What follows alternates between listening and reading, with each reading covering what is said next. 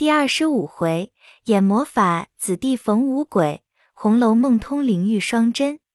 话说红玉心神恍惚，情思缠绵，忽朦胧睡去，遇见贾云要拉他，却回身一跑，被门槛绊了一跤，忽醒过来，方知是梦，因此翻来覆去，一夜无眠，至次日天明。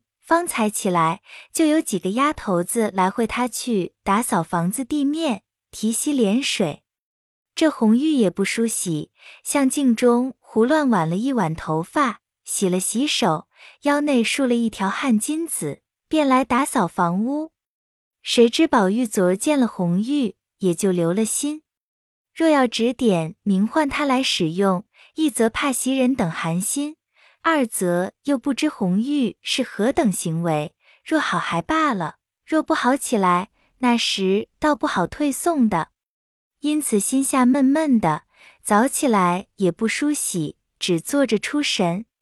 一时下了窗子，隔着纱屉子向外看得真切，只见好几个丫头在那里扫地，都擦烟抹粉、簪花插柳的，独不见昨儿那一个。宝玉便撒了鞋，晃出了房门，只装着看花儿，这里瞧瞧，那里望望。一抬头，只见西南角上游廊底下栏杆上，似有一个人倚在那里，却恨面前有一株海棠花遮着，看不真切，只得又转了一步，仔细一看，可不是昨儿那个丫头在那里出神，待要迎上去，又不好去的，正想着。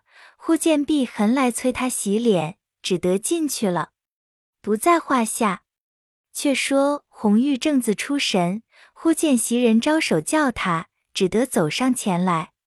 袭人笑道：“我们这里的喷壶还没有收拾了来呢，你到林姑娘那里去，把他们的借来使使。”红玉答应了，便走出来往潇湘馆去，正走上翠烟桥。抬头一望，只见山坡上高处都是拦着帷幕，方想起皆有匠役在里头种树。因转身一望，只见那边远远一簇人在那里掘土，贾云正坐在那山子石上。红玉待要过去，又不敢过去，只得闷闷的向潇湘馆取了喷壶回来，无精打采自向房内倒着。众人只说他一时身上不爽快，都不理论。转眼过了一日，原来次日就是王子腾夫人的寿诞，那里原打发人来请贾母、王夫人的。王夫人见贾母不自在，也便不去了。倒是薛姨妈同凤姐儿并贾家几个姊妹，宝钗、宝玉一齐都去了，至晚方回。可巧王夫人见贾环下了学，便命他来抄个金刚咒，讽诵讽诵。那贾环正在王夫人炕上坐着，命人点灯，拿枪作势的抄写。一时又叫彩云倒杯茶来，一时又叫玉串儿来捡捡蜡花，一时又说金串儿挡了灯影。众丫鬟们素日厌恶他，都不搭理。只有彩霞还和他合得来，倒了一盅茶来递与他。因见王夫人和人说话，他便悄悄地向贾环说道：“你安些分罢，何苦讨这个厌那个厌的？”贾环道：“我也知道了，你别哄我。如今你和宝玉好，把我不搭理，我也看出来了。”彩霞咬着嘴唇，向贾环头上戳了一指头。说道：“没良心的，狗咬吕洞宾，不识好人心。”两人正说着，只见凤姐来了，拜见过王夫人。王夫人便一长一短的问他，皆是那几位堂客，细闻好歹，酒席如何等语。说了不多几句话，宝玉也来了，进门见了王夫人，不过规规矩矩说了几句，便命人除去抹额。脱了袍服，拉了靴子，便一头滚在王夫人怀里。王夫人便用手满身满脸抹撒抚弄他。宝玉也扳着王夫人的脖子，说长道短的。王夫人道：“我的儿，你又吃多了酒，脸上滚热，你还只是揉搓，一会闹上酒来。还不在那里静静的倒一会子呢。说着，便叫人拿个枕头来。宝玉听说，便下来，在王夫人身后倒下，又叫彩霞来替他拍着。宝玉便和彩霞说笑，只见彩霞淡淡的，不大搭理，两眼睛只向贾环处看。宝玉便拉她的手，笑道：“好姐姐，你也理我理儿呢。”一面说，一面拉她的手。彩霞躲手不肯，便说：“再闹，我就嚷了。”二人正闹着，原来贾环听得见，素日怨恨宝玉。如今又见他和彩霞闹，心中越发按不下这口毒气，虽不敢明言，却每每暗中算计，只是不得下手。今见相离甚近，便要用热油烫瞎他的眼睛，因而故意装作失手，把那一盏油汪汪的蜡灯向宝玉脸上只一推。只听宝玉哎呦了一声，满屋里众人都唬了一跳。连忙将地下的戳灯挪过来，又将里外间屋的灯拿了三四盏看时，只见宝玉满脸满头都是油。王夫人又急又气，一面命人来替宝玉擦洗，一面又骂贾环。凤姐三步两步的上炕去替宝玉收拾着，一面笑道：“老三还是这么慌脚鸡似的，我说你上不得高台盘，赵姨娘时常也该教导教导他。”一句话提醒了王夫人，那王夫人不骂贾环，便叫过赵姨娘来骂道：“养出这样黑心，不知道里下流种子来，也不管管。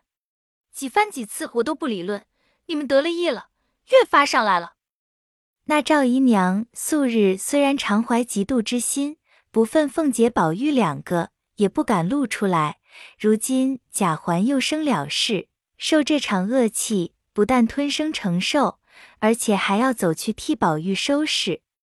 只见宝玉左边脸上烫了一溜燎泡出来，幸而眼睛竟没动。王夫人看了，又是心疼，又怕明日贾母问怎么回答，急得又把赵姨娘数落一顿，然后又安慰了宝玉一回，又命取败毒消肿药来敷上。宝玉道：“有些疼，还不妨事。”明老太太问，就说是我自己烫的罢了。凤姐笑道：“便说是自己烫的，也要骂人为什么不小心看着，叫你烫了。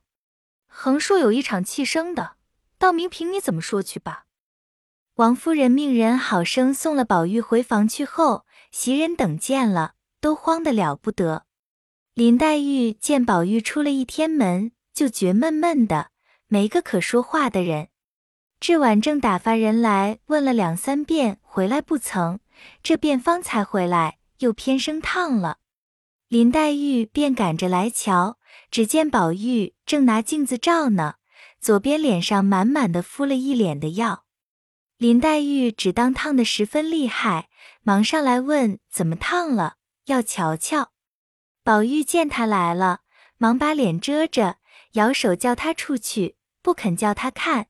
知道他的脾性喜洁，见不得这些东西。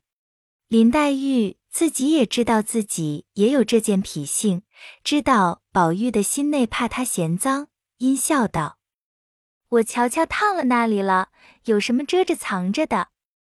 一面说，一面就凑上来，强扳着脖子瞧了一瞧，问他疼的怎么样。宝玉道：“也不很疼，养一两日就好了。”林黛玉坐了一回，闷闷的回房去了，一宿无话。次日，宝玉见了贾母，虽然自己承认是自己烫的，不与别人相干，免不得那贾母又把跟从的人骂一顿。过了一日，就有宝玉记名的干娘马到婆进荣国府来请安，见了宝玉，唬一大跳，问起缘由，说是烫的。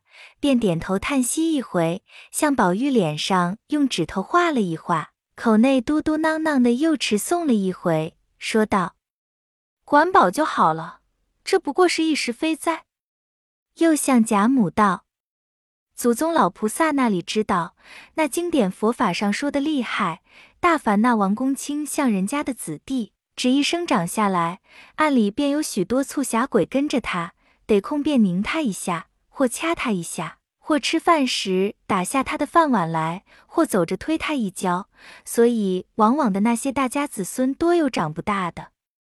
贾母听如此说，便赶着问：“这有什么佛法解释没有呢？”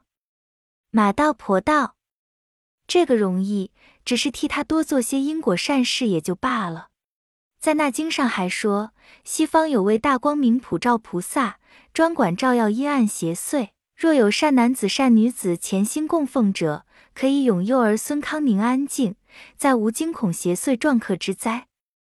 贾母道：“倒不知怎么个供奉这位菩萨。”马道婆道：“也不知些什么，不过除香烛供养之外，一天多添几斤香油，点上个大海灯。”这海灯便是菩萨现身法相，昼夜不敢熄的。贾母道：“一天一夜也得多少油？明白告诉我，我也好做这件功德的。”马道婆听如此说，便笑道：“这也不拘，随施主菩萨们随心愿舍罢了。像我们庙里就有好几处的王妃诰命供奉的，南安郡王府里的太妃，她许的多。”愿心大，一天是四十八斤油，一斤灯草。那海灯也只比刚略小些。仅田侯的诰命次一等，一天不过二十四斤油。再还有几家也有五斤的、三斤的、一斤的，都不拘数。那小家子穷人家舍不起这些，就是四两半斤，也少不得替他点。贾母听了，点头思忖。马道婆又道。还有一件，若是为父母尊亲长上的，多舍些不妨；若是像老祖宗如今为宝玉，若舍多了倒不好，还怕根经不起，倒折了福。也不当家花花的，要舍大则七斤，小则五斤，也就是了。贾母说：“既是这样说，你便一日五斤核准了，每月打盹来关了去。”马道婆念了一声阿弥陀佛，慈悲大菩萨。贾母又命人来吩咐，以后大凡宝玉出门的日子，拿几串钱交给他的小子们带着，遇见僧道穷苦人好舍。说毕，那马道婆又坐了一回，便又往个院个房问安，闲逛了一回，一时来至赵姨娘房内，二人见过，赵姨娘命小丫头倒了茶来与他吃。马道婆因见炕上堆着些零碎绸缎弯角，赵姨娘正粘鞋呢。马道婆道：“可是我正没了鞋面子了。赵奶奶，你有零碎缎子，不拘什么颜色的，弄一双鞋面给我。”赵姨娘听说，便叹口气说道：“你瞧瞧那里头，还有那一块是成样的，成了样的东西也不能到我手里来。”有的没的都在这里，你不嫌就挑两筷子去。马道婆见说，果真便挑了两块绣浆起来。赵姨娘问道：“前日我送了五百钱去，在药王跟前上供，你可收了没有？”马道婆道：“早已替你上了供了。”赵姨娘叹口气道：“阿弥陀佛，我手里但凡从容些。”也时常的上个供，只是心有余力量不足。马道婆道：“你只管放心，将来熬的还哥大了，得个一官半职，那时你要做多大的功德不能？”赵姨娘听说，鼻子里笑了一声，说道：“爸爸，再别说起，如今就是个样儿。我们娘们跟得上这屋里那一个，也不是有了宝玉，竟是得了活龙。”他还是小孩子家，长得得人意儿，大人偏疼他些也还罢了。我只不服这个主儿。一面说，一面伸出两个指头儿来。马道婆会意，便问道：“可是莲二奶奶？”赵姨娘唬得忙摇手儿，走到门前，掀帘子向外看看无人，方进来向马道婆悄悄说道：“了不得，了不得。”提起这个镯儿，这一分家私要不都叫他搬送到娘家去？我也不是个人。马道婆见他如此说，便叹他口气，说道：“我还用你说，难道都看不出来？也亏你们心里也不理论，只凭他去，倒也妙。”赵姨娘道：“我的娘，不凭他去，难道谁还敢把他怎么样呢？”马道婆听说，鼻子里一笑，半晌说道：“不是我说句造孽的话，你们没有本事，也难怪别人。您不敢怎样，暗里也就算计了，还等到这如今。”赵姨娘闻听这话里有道理，心内暗暗的欢喜，便说道：“怎么暗里算计？我倒有这个意思，只是没这样的能干人。你若教给我这法子。”我大大的谢你。马道婆听说这话，打拢了一处，便又故意说道：“阿弥陀佛，你快休问我，我哪里知道这些事？罪过，罪过。”赵姨娘道：“你又来了，你是最肯济困扶危的人，难道就眼睁睁的看人家来摆布死了我们娘两个不成？难道还怕我不谢你？”马道婆听说如此。便笑道：“若说我不忍叫你娘们受人委屈还有可；若说谢我的这两个字，可是你错打算盘了。就便是我稀土你谢，靠你有些什么东西能打动我？”赵姨娘听这话，口气松动了，便说道：“你这么个明白人，怎么糊涂起来了？你若果然法子灵验，把他两个绝了，明日这家私不怕不是我还的。”那时你要什么不得？马道婆听了，低了头，半晌说道：“那时候事情妥了，又无凭据，你还理我呢？”赵姨娘道：“这有何难？如今我虽手里没什么，也零碎攒了几两梯几，还有几件衣服簪子，你先拿些去。下剩的，我写个欠银子文契给你。你要什么宝人也有。”那时我照数给你。马道婆道：“果然这样。”赵姨娘道：“这如何还撒的谎？”说着便叫过一个心腹婆子来，耳根底下叽叽喳喳说了几句话。那婆子出去了，一时回来，果然写了个五百两欠起来。赵姨娘便印了个手模，走到橱柜里，将梯子拿了出来。与马道婆看看，：“这个你先拿了去做香烛供奉使费，可好不好？”马道婆看看白花花的一堆银子，又有欠气，并不顾青红皂白，满口里应着，伸手先去抓了银子掖起来，然后收了欠气，又向裤腰里掏了半晌，掏出十个直角的青面白发的鬼来，并两个纸人递与赵姨娘。又悄悄地教他道：“把他两个的年庚八字写在这两个纸人身上，一并五个鬼都掖在他们个人的床上就完了。我只在家里做法，自有效验，千万小心，不要害怕。”正才说着，只见王夫人的丫鬟进来找道：“奶奶可在这里？太太等你呢。”二人方散了，不在话下。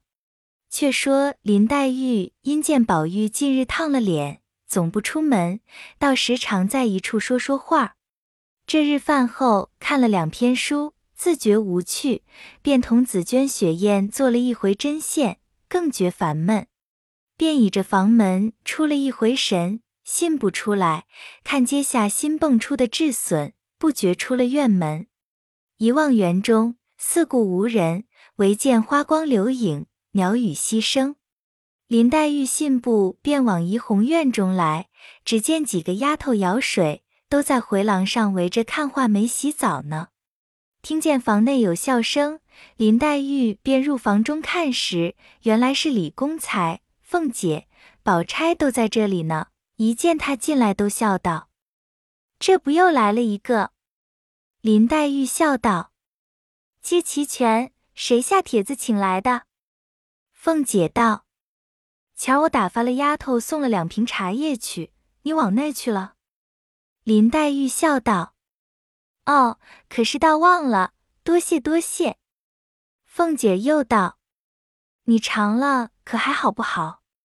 没有说完，宝玉便说道：“论理可倒罢了，只是我说不大甚好，也不知别人尝着怎么样。”宝钗道：“味道轻，只是颜色不大好些。”凤姐道：“那是暹罗进贡来的，我尝着也没什么趣儿，还不如我每日吃的呢。”林黛玉道：“我吃着好，不知你们的脾胃是怎样？”宝玉道：“你果然爱吃，把我这个也拿了去吃吧。”凤姐笑道：“你要爱吃。”我那里还有呢，林黛玉道：“果真的，我就打发丫头取去了。”凤姐道：“不用取去，我打发人送来就是了。我明还有一件事求你，一同打发人送来。”林黛玉听了，笑道：“你们听听，这是吃了他们家一点子茶叶，就来使唤人了。”凤姐笑道：“倒求你。”你倒说这些闲话，吃茶吃水的。你既吃了我们家的茶，怎么还不给我们家做媳妇？众人听了一齐都笑起来。林黛玉红了脸，一声不言语，便回过头去了。李公才笑向宝钗道：“真真，我们二婶子的诙谐是好的。”林黛玉道：“什么诙谐？不过是贫嘴贱舌，讨人厌恶罢了。”说着，便啐了一口。凤姐笑道：“你别做梦，你给我们家做了媳妇，少什么？”指宝玉道：“你瞧瞧，人物、门第配不上，根基配不上，家私配不上，那一点还玷辱了谁呢？”林黛玉抬身就走，宝钗便叫：“皮儿急了，还不回来坐着？走了倒没意思。”说着，便站起来拉住。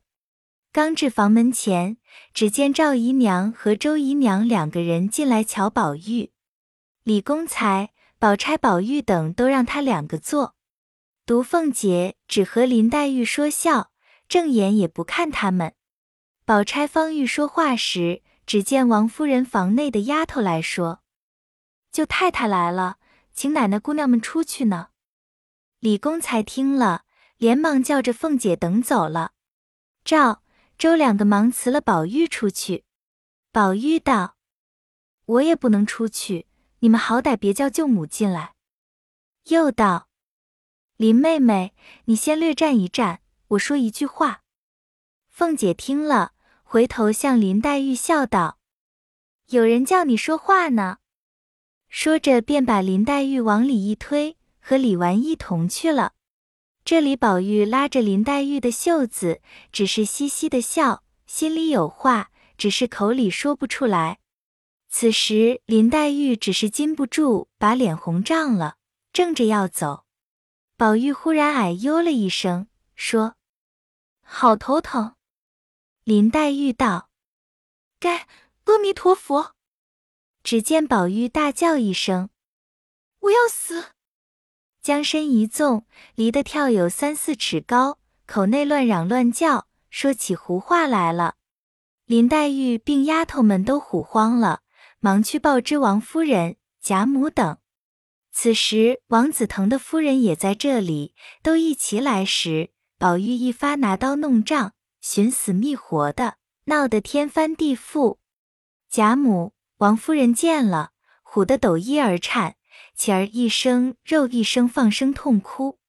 于是惊动诸人，连贾赦、邢夫人、贾珍、贾政、贾琏、贾蓉、贾云、贾平、薛姨妈、薛蟠，并周瑞家的一干家中上上下下、里里外外众媳妇丫头等，都来园内看事。当时园内乱麻一般。正没个主见，只见凤姐手持一把明晃晃钢刀，砍进园来，见鸡杀鸡，见狗杀狗，见人就要杀人。众人越发慌了。周瑞媳妇忙带着几个有力量的胆壮的婆娘上去抱住，夺下刀来，抬回房去。平儿、凤儿等哭得泪天泪地，贾政等心中也有些烦难，顾了这里，丢不下那里。别人慌张自不必讲，独有薛蟠更比诸人忙到十分去，又恐薛姨妈被人挤倒，又恐薛宝钗被人瞧见，又恐香菱被人骚皮，知道贾珍等是在女人身上做功夫的，因此忙得不堪。忽一眼瞥见了林黛玉风流婉转，已苏倒在那里。当下众人七言八语，有的说请端公送岁的，有的说请巫婆跳神的，有的又见玉皇阁的张真人，种种喧腾不一。也曾百般医治祈祷，问卜求神，总无效验。堪堪日落，王子腾夫人告辞去后，次日王子腾也来瞧问。接着，小史侯家邢夫人弟兄辈并个亲戚眷属都来瞧看，也有送符水的，也有见僧道的，总不见效。他叔嫂二人愈发糊涂，不省人事，睡在床上，浑身火炭一般，口内无斑不说。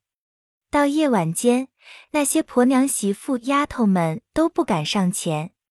因此，把他二人都抬到王夫人的上房内，夜间派了贾云带着小厮们挨次轮班看守。贾母、王夫人、邢夫人、薛姨妈等寸的不离，只围着干哭。此时贾赦、贾政又恐哭坏了贾母，日夜熬油肺火，闹得人口不安，也都没了主意。贾赦还各处去寻僧觅道，贾政见不灵效。着实懊恼，因阻假设道：“儿女之术，皆由天命，非人力可强者。他二人之病出于不义，百般医治不效，想天意该如此，也只好由他们去罢。”假设也不理此话，仍是百般忙乱，那里见些笑靥？看看三日光阴，那凤姐和宝玉躺在床上，一发连气都将没了。何家人口无不惊慌，都说没了指望，忙着将他二人的后事的衣履都置备下了。贾母、王夫人、贾琏、平儿、袭人这几个人更比诸人哭得忘餐废寝，觅死寻活。赵姨娘、贾环等自是称怨。到了第四日早晨，贾母等正围着宝玉哭时，只见宝玉睁开眼说道：“从今以后。”我可不在你家了，快收拾了，打发我走吧。贾母听了这话，如同摘心去肝一般。赵姨娘在旁劝道：“老太太也不必过于悲痛，哥已是不中用了，不如把哥的衣服穿好，让他早些回去，也免些苦。只管舍不得他，这口气不断，他在那市里也受罪不安生。”这些话没说完，被贾母照脸啐了一口唾沫，骂道：“烂了舌头的混账老婆，谁叫你来多嘴多舌的？你怎么知道他在那市里受罪不安生？怎么见得不中用了？你怨他死了有什么好处？你别做梦！他死了，我只和你们要命。素日都不是你们挑唆着逼他写字念书，把胆子唬破了，见了他老子不像个避猫鼠。”都不是你们这起淫妇挑唆的，这惠子逼死了，你们碎了心，我饶那一个。一面骂一面哭，贾政在旁听见这些话，心里越发难过，便喝退赵姨娘，自己上来委婉解劝。一时又有人来回说，两口棺椁都做齐了，请老爷出去看。贾母听了，如火上浇油一般，便骂。是谁做了棺椁？一叠声只叫把做棺材的拉来打死，正闹得天翻地覆，没个开交，只闻得隐隐的木鱼声响，念了一句：“南无解冤孽菩萨。”有那人口不利、家宅颠倾、或逢凶险、或中邪祟者，我们善能医治。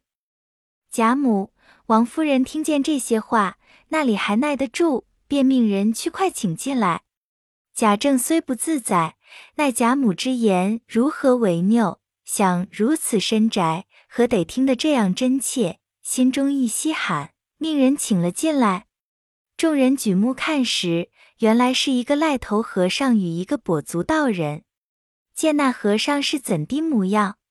鼻如悬胆两眉长，目似明星续宝光。破那芒鞋无住迹，阿扎更有满头疮。那道人又是怎生模样？一足高来一足低，浑身带水又脱泥。相逢若问家何处，却在蓬莱若水西。贾政问道：“你倒有二人在那庙里焚修？”那僧笑道：“长官不需多话，因闻的府上人口不利，故特来医治。”贾政道：“倒有两个人中邪，不知你们有何符水？”那道人笑道：“你家现有稀世奇珍，如何还问我们有符水？”贾政听这话有意思，心中便动了，因说道：“小儿落草时虽带了一块宝玉下来，上面说能除邪祟，谁知竟不灵验。”那僧道：“长官，你那里知道那物的妙用？”只因他如今被声色获利所迷，故不灵验了。你今且取他出来，待我们持诵持诵，只怕就好了。贾政听说，便向宝玉项上取下那玉来，递与他二人。那和尚接了过来，擎在掌上，长叹一声道：“青埂峰一别，转眼已过十三载矣。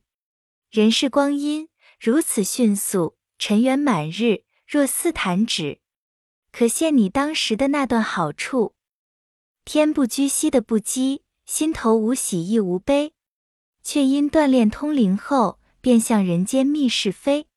可叹你今日这番经历，粉自知痕污宝光，起龙昼夜困鸳鸯。